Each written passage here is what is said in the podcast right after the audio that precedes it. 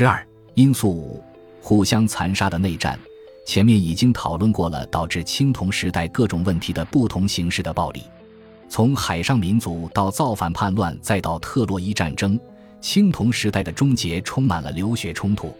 如何区分正常水平的暴力和危急体系的暴力？在军事意义上，青铜时代晚期有没有不同寻常或显著突出之处？有，那就是亚述。亚述将成为下一个时代。铁器时代的第一个伟大帝国，青铜时代晚期，这个使用闪米特语言的未来超级大国开始改变近东的地图，而这样的改变足以打破地区的地缘政治平衡。亚述位于今天的伊拉克北部，中心是几个当时已经算是古老的城市，它历史悠久，一直是地区权力斗争中的角色。公元前十四世纪九十年代左右。亚述即将开始又一轮持续几代人的无往不胜的征战，首当其冲的是他在该地区的邻国。公元前十五世纪五十年代左右，亚述沦入另一个地区强国米坦尼的统治下。两代人的时间后，亚述人重新独立，接着就开始把原来骑在他们头上的领主一块块撕得粉碎。亚述乌巴利特一世、图阔提尼努尔塔一世和提基拉帕拉萨一世，这些咄咄逼人。精力旺盛的亚述国王率领着他们日益令人胆寒的劲旅开疆拓土、抢夺资源。亚述日益强大，终于引起了其他大国的警觉。赫梯人，尤其是亚述的打击目标。赫梯帝国的领土恰好是青铜时代关键的国际通道，在支撑当时国际体系中相互联系的经济、外交与军事结构中是重要的，甚至是不可或缺的一环。如果赫梯帝国出了事，体系中许多其他国家都会受到波及。公元前一千二百三十七年左右，赫梯人在尼赫里亚战役中被亚述人打败，被迫割地，重要的资源就此落入亚述人手中。如果一个国家因连年征战而国库空虚，因战场失利而损兵折将，因战败而被敌人夺走对恢复国力不可或缺的资源。他就堕入了战争的死亡螺旋。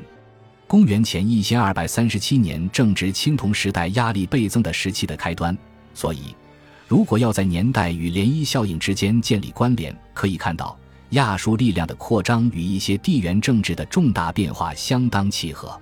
总算下来，战争对交战国来说可以是好事，也可以是坏事。战争经常对征服国有益。这次看来是亚述得了好处，战争对战败者是坏事自不必说。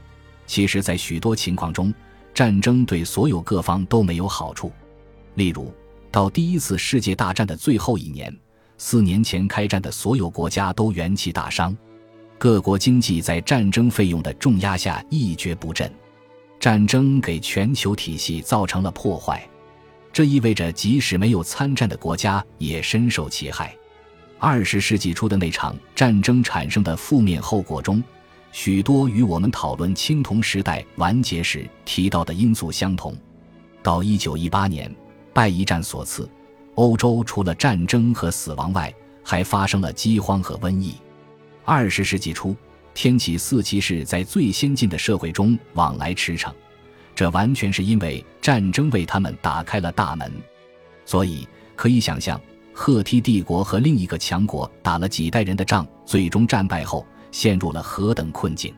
这段时期亚述的扩张战争是军事史上浓墨重彩的一笔，令人瞩目。不过，与之同时发生的还有许多不怎么起眼的冲突，是大国同实力上与自己完全不能相提并论的敌人之间的冲突。例如，许多野蛮民族和部落逡巡在大国边缘。从不放过大国的任何弱点或任何打劫的机会。给赫梯人捣乱的蛮族是弗里吉亚人，还有我们知之不多的卡什卡人。据赫梯人描述，卡什卡是一个剽悍狂野的部落，过去就曾洗劫焚烧过赫梯的首都。有些历史学家认为，随着赫梯国家实力的消退，他抵御这些部落的能力也不复从前。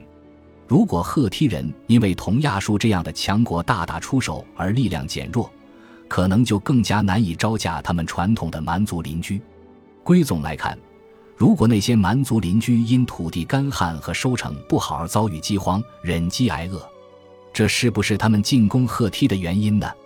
如果认为主要是亚述人结束了米坦尼这个国家，然后可能又给了赫梯人致命的一击，那意味着公元前十三世纪左右发生了政治与军事巨变，足以触发连锁反应，打乱整个体系。本集播放完毕，感谢您的收听，喜欢请订阅加关注，主页有更多精彩内容。